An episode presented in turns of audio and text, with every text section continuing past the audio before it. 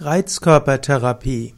Reizkörpertherapie ist eine Form der Behandlung von Entzündungen oder auch Entzündungsreaktionen des Organismus durch Reizstoffe, also Stoffe, die eine Reizwirkung auf den Organismus ausüben.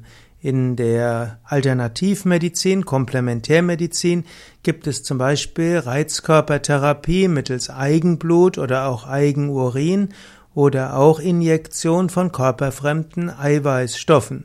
Indem man eine Reizkörpertherapie ausführt, werden, hat man das Ziel, dass es eine vegetative Umschaltung des Krankheitsprozesses gibt.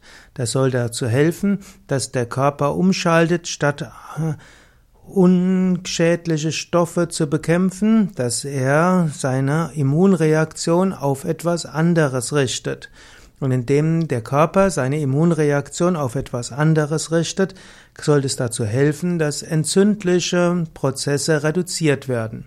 So gibt es auch Reizkörpertherapie mittels chemischen Stoffen oder mittels bakteriellen Stoffen, wo man dann auch wiederum hofft, dass der Mensch darauf reagiert. Es gibt ja auch die Theorie, dass die Zunahme von Autoimmunerkrankungen und Allergien auf übermäßige Hygiene zurückzuführen ist. Und nach, gemäß dieser Theorie bekommt der Organismus nicht ausreichend Training und so wird das Immunsystem, statt sich zu spezialisieren auf krankmachende Stoffe, eben aktiv gegen eigen, körpereigene Gewebe. Und so will die Reizkörpertherapie dazu beitragen, dass die Immunreaktion des Körpers auf, nicht mehr auf den eigenen Körper gerichtet wird, sondern eben auf anderes.